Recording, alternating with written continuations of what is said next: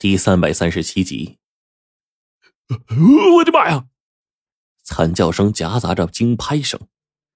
此刻，那个手中攥着鱼竿、钓到不明生物的家伙一阵害怕，不断大吼大叫着给自己壮胆儿。终在这时，他旁边的几个家伙总算是赶到了，一面帮着脚蹬在岩石上用力，另一面众人一起狠拉住鱼竿，还不想放弃。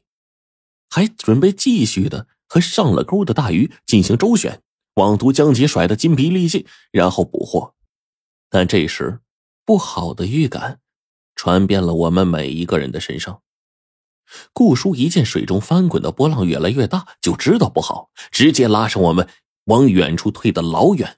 这时候，深潭当中溅起的水花更是高达了庞大的一大撮啊！与此同时，岸上开始有人喊叫起来：“下面有一个大黑影它太大了，好大一个影子！你们赶紧松手啊！”此刻，面对河岸上面几个人的吆喝，我和顾叔啊，顿时将目光再一次投入到这个深水潭中，同时整个人都开始睁大了眼睛，想要把接下来的一切都看个清楚。不少的人也在这个时候开始逐渐的用手机拍摄视频，记录此刻的情况。而到了此时，岸上即便是又增加了四个人，可面对水中的东西，那庞大的力量来说，依旧是不够用。他们的力量真的是太弱了。霎时间，水潭当中一阵翻波细浪，便听轰隆一声，突然自水底喷射出来数米水花。在这一片狼藉当中，我猛然看见一物忽的从水中腾出，这东西着实太大了，又太快了。冲上来的瞬间，加上飞溅而出的水花不停的阻挡视线，令我们并没有准确看到它的全貌。但是，最后我却看到它那条硕大的鱼尾，在那上面的鳞片，好像是一个成年人的巴掌那么大。没错，这大鱼身上的一张鱼鳞而已，就有成年人巴掌那么大，这着实令我整个人都震惊了。照这么来说。若是这玩意儿把身躯全都展开，那岂不是得好几十米啊！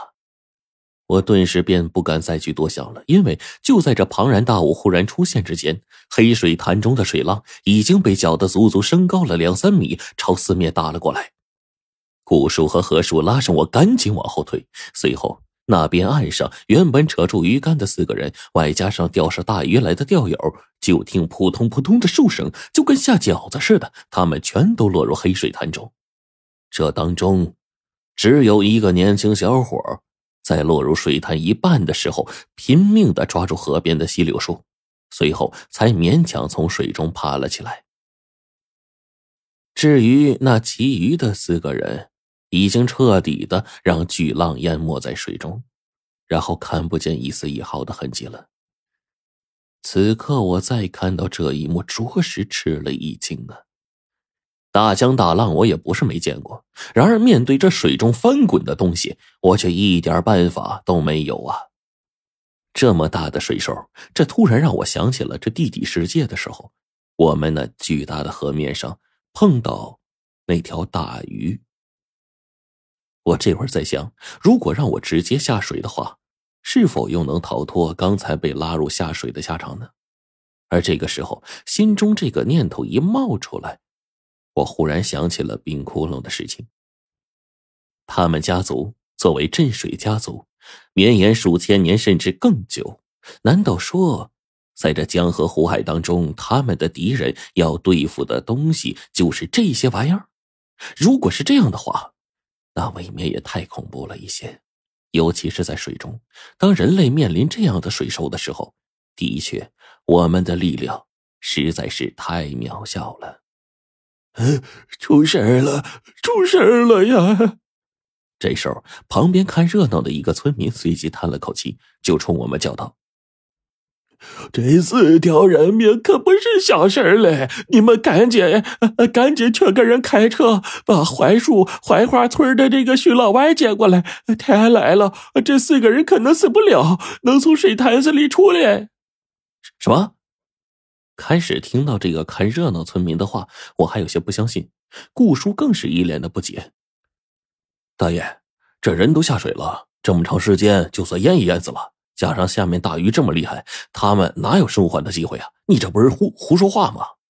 嗨，谁跟你胡说话了？这个时候，看热闹那村民大爷摇了摇头说：“这几天看你们来的人越来越多，我就晓得要出事嘛，所以就天天蹲在这里帮你们看着，一出啥子大事才能救你们呢。我跟你们说啊，这水潭中住的可是河神老爷，徐老外那可是河神老爷喜欢的人，由他来求情。”呃，这四个掉下去的人就有活路了。这、这、这不是瞎扯吗？这时听了村民大爷的话，我是一愣。何叔呢，干脆摇了摇头，觉得这大爷呀不可理会。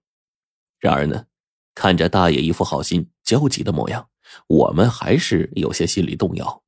这时候就听大爷说。你们快去找徐老外，他知道逃生的法子。当年，呃，他就被这水潭里的河神抓去了，呃，最后自己从水潭里走出来，还得了两锭金子呢。你说他们不是河河神老爷喜欢的人，那他是什么呀？被大爷忽然这么一说，我们当即就明白过来。再加上这么紧急的情况，听大爷的话也不像是在说谎。当即，顾叔就点了点头，跟何叔商量。老何，不如咱们信他一回，先试试。毕竟啊，这里四条人命呢，还都是钓友。要是真能找到那徐老外，救他们一命也未尝不可呀，对不对？也是积德了呀。那咱们就试试吧。反正跑一趟槐花村，不过是费点油钱而已。走。何叔说完，忙问大爷：“这徐老歪家的地址？”我们三个赶忙一块儿就跑到停车的地方，赶紧开车往槐花村里赶。等我们到了这个槐花村的村口，沿着老大爷指的路，果然很快就找到了正趴在堂屋里抽旱烟的徐老歪。哎，徐大哥，黑水潭那边啊出事儿了，大鱼吞了四个人呢，已经过去二十分钟了呀。这时候我们一冲进来也顾不上那么多，当即何叔和顾叔就吆喝起来，请求徐老歪支援。而这个时候。徐老歪一点也不急，他就点了点头，脸色如常的说：“知道了，知道了。”说完了，才缓缓将手中的旱烟磕灭，然后缓缓的走进了屋，从中提出一个竹篮子。这竹篮子也不像是新编的玩意儿，上头也没啥特殊的，我敢肯定，这就是一个平常用来盛菜装东西的一个用具而已。